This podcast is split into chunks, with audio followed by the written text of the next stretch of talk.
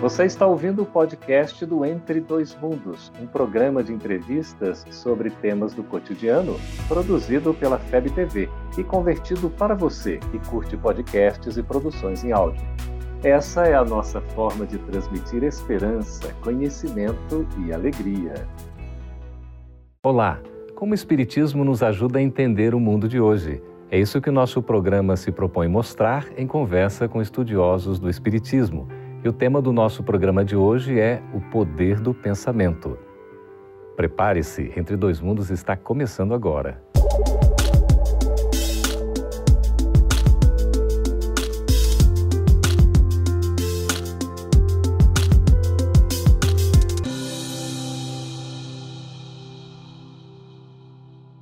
Será que a maneira como pensamos pode influenciar o nosso modo de viver? Até que ponto se pode acreditar na força do pensamento? Para conversar sobre esse curioso tema, estamos recebendo aqui nos estúdios da FEB TV, diretamente em Brasília, a presença do médico homeopata Alain Eurípides Rezende Nápoles. Seja muito bem-vindo, Alain. Muito obrigado pelo convite. E também aqui Max Lânio Lacerda, que é trabalhador da Federação Espírita Brasileira e na área da, do estudo e da divulgação da doutrina. Seja bem-vindo, Max. Muito obrigado, Geraldo. Um prazer. Olha, sobre o pensamento, Eurípides, como é que a gente pode definir, afinal de contas, o que é o pensamento? Segundo Ernesto Bozano, o pensamento são forças plásticas e organizadoras da natureza criadas pela mente do espírito. Então, o pensamento ele é vida. Vida é em profundidade. Então, através do pensamento, nós podemos influenciar várias atitudes na nossa existência. A gente pode então afirmar, Max, que o pensamento tem poder? E se soubéssemos o tamanho desse poder, preocuparíamos muito mais com o que pensamos. Nós nos recordamos quando o divino Senhor, nosso Senhor Jesus, nos, nos exortou a ficar atentos sobre isso. Vigiai porque se você não vigia o pensamento, você pode deixar-se conduzir por, por caminhos tortuosos que te levam a destinos não desejados. Uhum. Então, a oração, que é uma forma de supremo pensamento, elevado pensamento, nos ajuda a evitar que caiamos nas tentações. Então, o pensamento é muito poderoso. Precisamos estudar muito esse tema ainda entre nós, seres humanos. Uhum.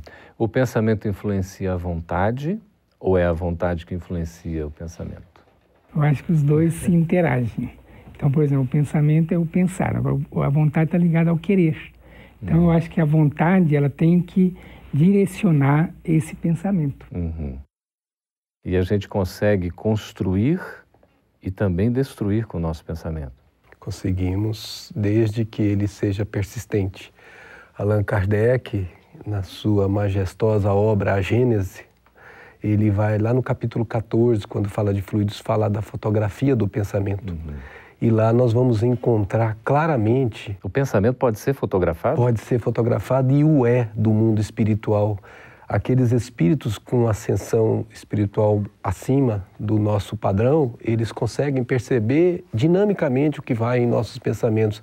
Por isso que o Pai Celestial, para ele não há segredo podemos revelar tudo e o pensamento se revela por fotografias, por movimentos. Então, se alguém constrói um pensamento e esse pensamento carregado de emoção, carregado de vontade, esse pensamento tem vida. E essa vida se estende até a sua materialização, se ele não a interromper. Uhum. E a gente consegue fazer um gerenciamento do, do nosso ato de pensar, digamos assim, em prol de um equilíbrio emocional, doutor Eurípides? Então nós devemos policiar, assim como o Marx falou, devemos policiar o pensamento, as palavras e os atos. Uhum.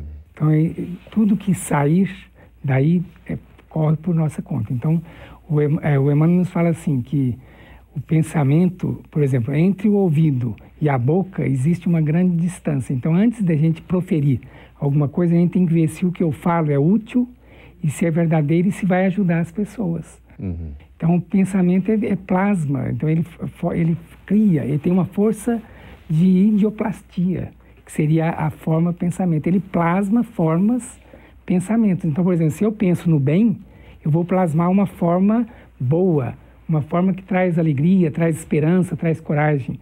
Se eu plasmo um pensamento, por exemplo, se eu penso negativamente, eu vou idealizar uma forma de pensamento destruidora que vai trazer enfermidade às pessoas. A gente pode dizer que o pensamento tem esses, essas consequências, inclusive no próprio corpo físico? Inclusive, isso tão verdadeiro é que persiste há mais de dois milênios aquela frase latina mente sã corpo sã. Se você realmente traz a sua mente sã no que se diz respeito ao que você pensa, você constrói, você constrói um corpo são, você traz harmonia celular, você traz ao organismo celular aquela harmonia que faz com que você tenha traduzido na nossa linguagem a saúde. Uhum. E essa é o oposto quando você também começa a pensar em, em, condições contrárias. Você destrói essa harmonia, você traz distonias e você também prejudica a tua harmonia celular de tal forma que a doença irá surgir.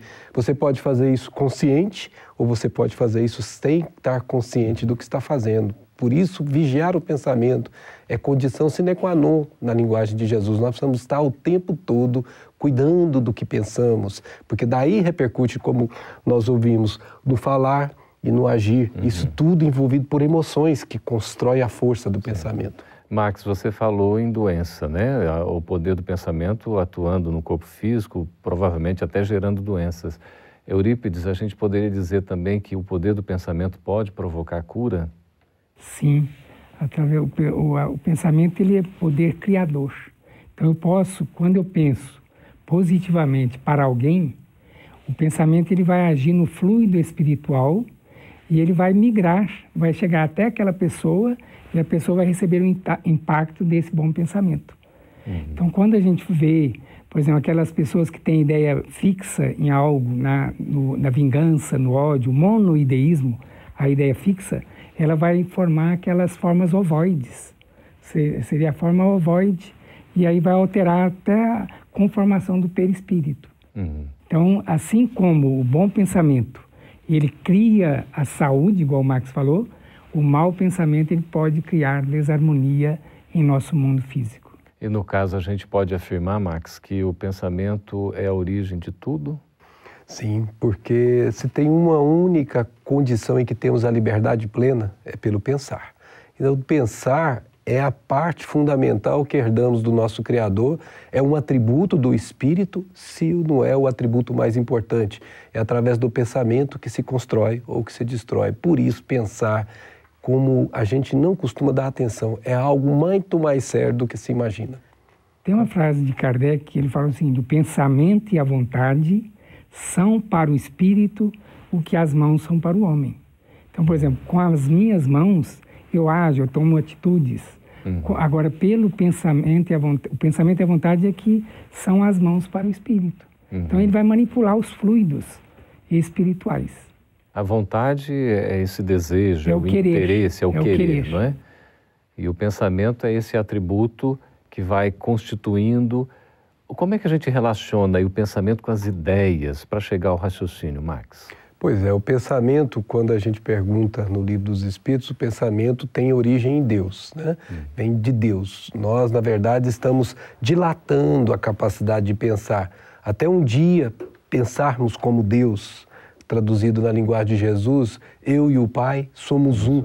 Já tem o pensamento sublime, o pensamento cósmico completo. Uhum. Ele já vibra no diapasão do Senhor. É o momento em que a criatura dilatou o máximo do seu pensamento até alcançar a glória celestial. Max, você vai continuar nos explicando daqui a pouquinho, logo após o nosso intervalo. A gente está conversando sobre o poder do pensamento. Fique conosco, a gente volta daqui a pouco após o intervalo. Estamos de volta com Entre Dois Mundos, conversando a respeito do poder do pensamento, recebendo aqui o doutor Alain Eurípides e também Max Lânio. Max, você estava falando a respeito não é, da, do pensamento, das ideias, desse pensamento que a gente vai caminhando para uma integração com Deus. Como é que é isso? Então, eu gostaria de pedir a permissão para pedir ajuda para André Luiz. Fique à vontade. Que ele vai nos dar uma informação muito importante quando ele diz assim: no plano espiritual, o homem desencarnado vai lidar mais diretamente, significando que encarnado também lidamos, com o fluido vivo.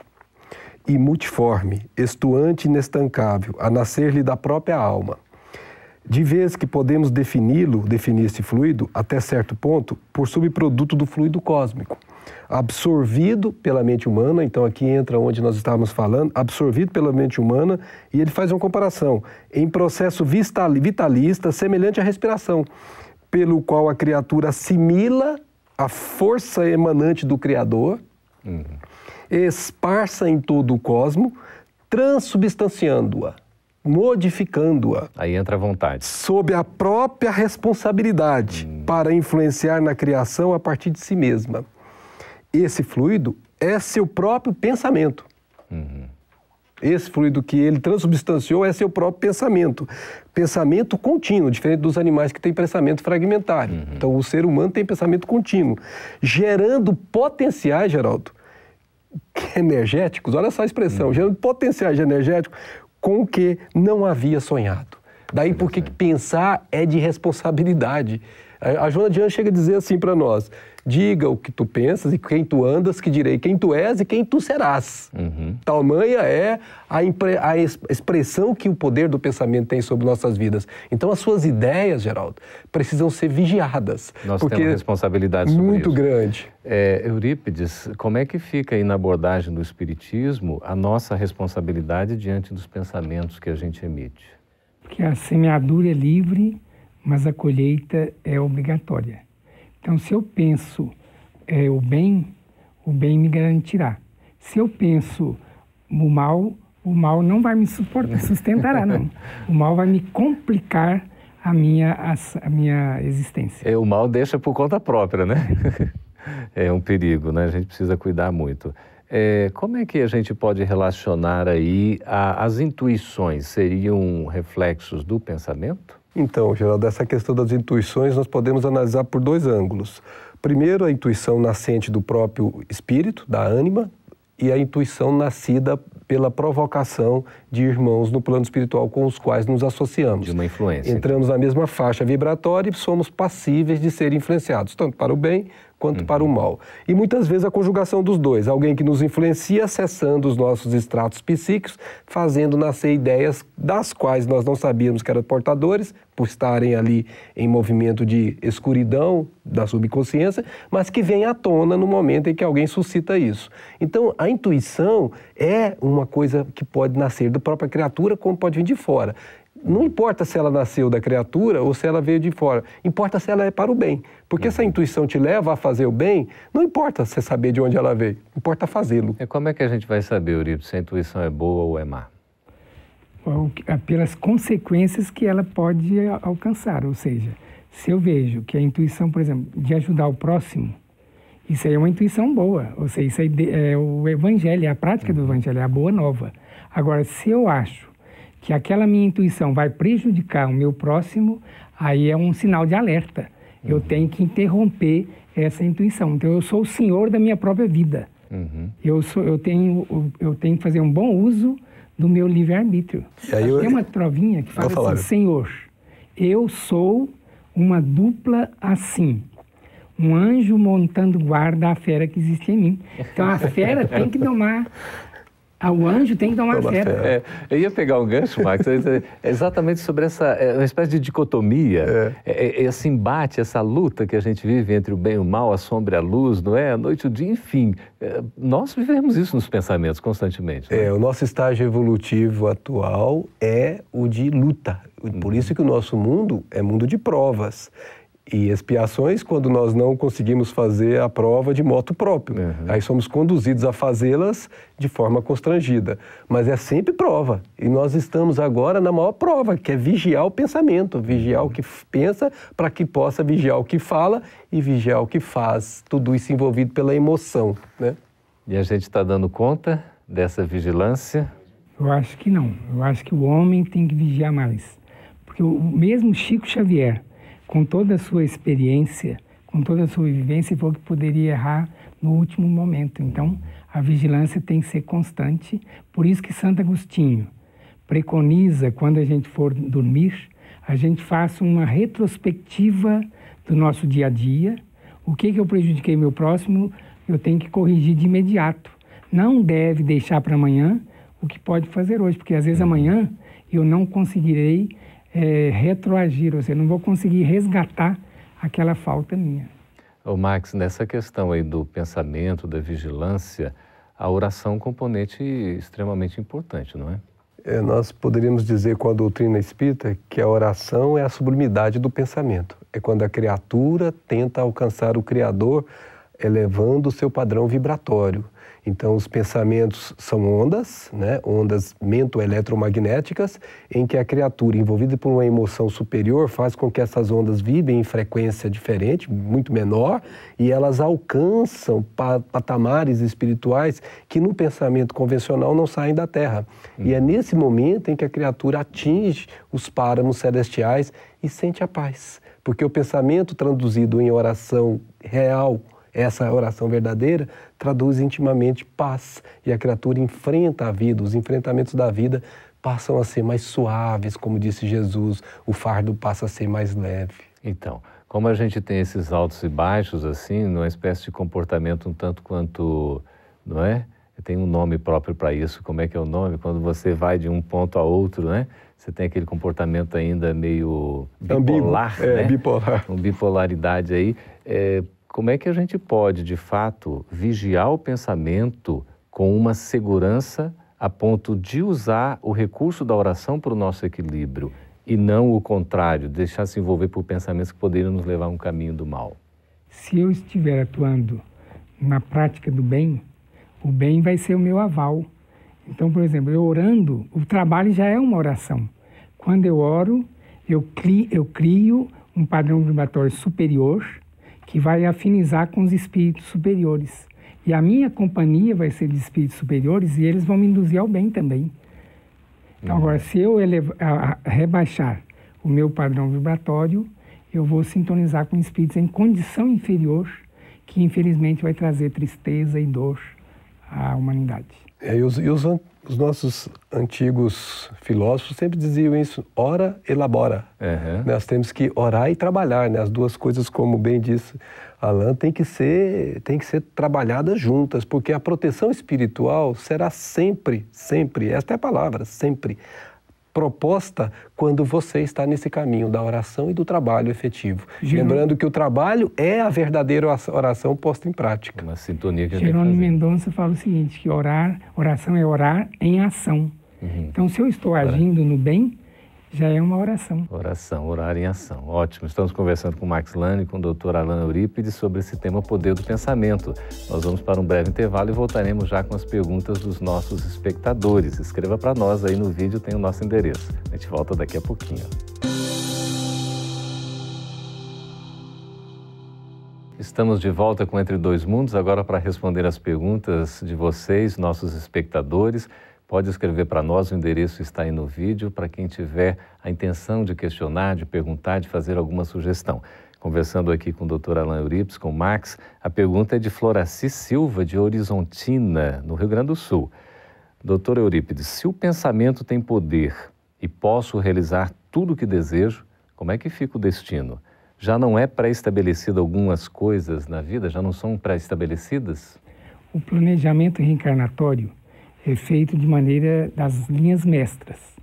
Então, por exemplo, muita coisa corre por nossa conta. O, nós temos o, nosso, o uso do nosso livre-arbítrio. Então, eu acho que a gente pode renovar o destino todos os dias. O André Luiz fala assim: é possível renovar o destino todos os dias. Aí ele faz a comparação no aborto. Hum. Quem ontem abandonou seus próprios filhos pode hoje afeiçoar-se aos filhos alheios necessitados de carinho e abnegação. Então, a vida, ela não é um, nós não somos marionetes, a uhum. gente renova sempre.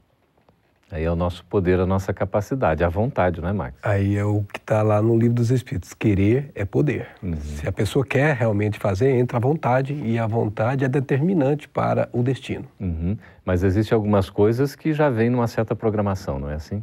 Sim, as linhas mestras, uhum. as linhas principais, por exemplo, de acordo com as minhas necessidades, eu posso reencarnar para quem vai ser meu pai, minha mãe, meu filho, minha esposa. Mas mesmo assim a gente muda. Uhum. Porque o plane... Eh, depende de nós, o nosso livre-arbítrio. Uhum. O, o, que é impeditivo seria aquilo que é constrangido, né? que é o que nós chamamos de expiatório. Aí esse realmente é necessário que o tônus que gerou aquele processo seja enfraquecido uhum. para que a uhum. pessoa se liberte daquilo. Né? Então tem um tempo, mas mesmo assim é um tempo definido. Certo, Marcos. É a lei da meritocracia. Né? Do mérito, né? Do mérito. Se uhum. tudo tivesse planejado, eu tivesse seguido um script, aí não teria o mérito. Uhum. Eu, eu tenho que é. ter a ação nisso. Perfeito. A Maria Antônia, de João Monlevat, de Minas Gerais, Marcos, pergunta o seguinte: a força do meu pensamento é capaz de fazer acontecer coisas boas e coisas ruins, tanto em minha vida como na vida dos outros? Bom, na sua vida, diretamente sim, se você persistir, como nós dissemos em bloco anterior, neste pensamento, porque ele é uma força e, e que essa força precisa ser como uma tomada que você liga, tem que ser continuada para que ela tenha os movimentos necessários. Por isso, se você repete esse pensamento continuamente, ele poderá sim afetar seu destino, tanto para o bem como para o mal, como nós comentamos. Agora, afetar o destino de outrem depende da assimilação de ideias que temos aí, as relações de conjugação. Se a outra criatura não está no seu plano vibratório, mesmo que você a deseje mal, não acontecerá absolutamente nada com ela, porque ela não capta esse seu uhum. desejo. Mas se ela vibrar na mesma frequência sua e ela tiver condições predisponentes para tal, poderá sim acontecer e você poderá ser um agente para coisas ruins nesse caso. É. Eurípides, o Brasil inteiro está aí nos acompanhando, né? Agora a gente tem aqui a Carla Ávila, de Uruguaiana, no Rio Grande do Sul. A força do pensamento pode ajudar a curar a doença de alguém? Sim, porque o pensamento tem poder criador. Então, se eu oro para alguém, aquela pessoa vai receber o impacto da minha oração, porque o pensamento ele caminha pelos fluidos espirituais. Então vai chegar até aquela pessoa lá no caso no Rio Grande do Sul ou lá em Fortaleza, onde quer que esteja. Uhum. Não há distância. Não há né? distância. É, a Maria Alba Ramos, Max, de Campo Grande, Mato Grosso do Sul, pergunta: a telepatia é uma influência espiritual? A telepatia é o, é o, pensamento em movimento. E a pessoa que recebe esse pensamento em movimento é quem está associado com aquela mesma frequência. Eu costumo brincar com minha esposa, né? Às vezes nós estamos sentados e eu falo assim, ó, sua mãe acabou de falar em você. E ela para com isso, você é bruxo. Mas você está com dúvida? Então pega o telefone e liga para ela. E quando ela liga, ela fala assim, ah, Leninha, você não morre mais. o que, que, é isso, não morre mais? Porque realmente, de alguma forma, eu tenho algum vínculo em é. termos de frequência com a minha querida sogra. E com isso a gente consegue captar os pensamentos. E isso pode ser feito, se a gente tiver o domínio sobre isso, a gente pode fazer isso com, com muito mais consciência do que hoje nós fazemos. Coisa boa, né? Tiago Alexandre de Vitória, no Espírito Santo, ele pergunta assim: a fé move montanhas. Tal frase está relacionada com o poder do pensamento? Sim, porque quando eu tenho fé, eu sintonizo com a esfera superior, com a espiritualidade. Então eu vou pensar o bem e esse bem vai plasmar as formas pensamentos. Uhum. Interessante, né? A Miriam Andrade, aqui de Sorriso, Mato Grosso, Max pergunta: os obsessores podem mudar minha maneira de pensar? Se sim, então como posso desviar dessa sintonia? Tudo que pode acontecer depende dela, da vontade dela. Se da ela, pessoa. Da pessoa. Se ela desejar ser alterada no seu pensamento, será. Mas ela pode obstruir a isso com pensamentos diferenciados. De novo, olhai, vigiai e orai. Quando a pessoa percebe que o pensamento não é para o bem, ela deve mudar a forma de pensar, porque ela mudará a frequência. E a melhor maneira de mudar a forma de pensar é a prece, que eleva a frequência e aquele pensamento do a obsessor que está tentando atingir não atingirá mais. Agora, se a pessoa se compraz naquilo, se ela gosta daquilo, ela se associa. Uhum. E a obsessão nada mais é do que uma associação de mente a mente. E aí é uma corresponsabilidade. Corresponsabilidade, porque ela está é. buscando com seu desejo incontido. Aí vai ter uma imantação mental. Exato. Uhum. E a gente tem a, o poder, a força, o domínio sobre nós mesmos?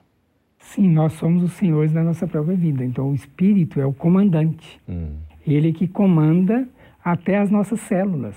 Então, por exemplo, aquela pessoa que tem a mente, então, por exemplo, mensana em corpo sano, ou seja, em corpo sadio, se eu tenho a mente sadia, isso vai refletir nas minhas células orgânicas. Uhum. As células vão trabalhar com mais harmonia. Agora, quando eu tenho a mente em desarmonia, as minhas células vão se desequilibrar e gerar doenças.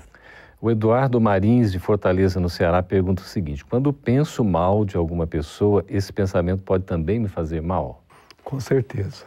Você, quando já pensou mal, já causou mal assim, porque o primeiro a receber a intensidade, a força do pensamento é o próprio gerador do pensamento. Então, imediatamente, você já gerou uma energia negativa para você mesmo. Por isso, vigiar e orar. Daí a importância pensar, de pensar o bem. Bem, sempre o é. bem. Por isso dá trabalho? Dá trabalho, mas é para isso que nós estamos aqui na Terra, para provar que uhum. somos capazes de ter império sobre nós mesmos. Dá trabalho porque tem que fazer força, não é? Força, exato.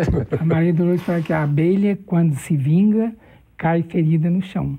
Então, a pessoa que vai jogar uma lama para outra pessoa, ele suja primeiro. Uhum. Tudo bem. É interessante.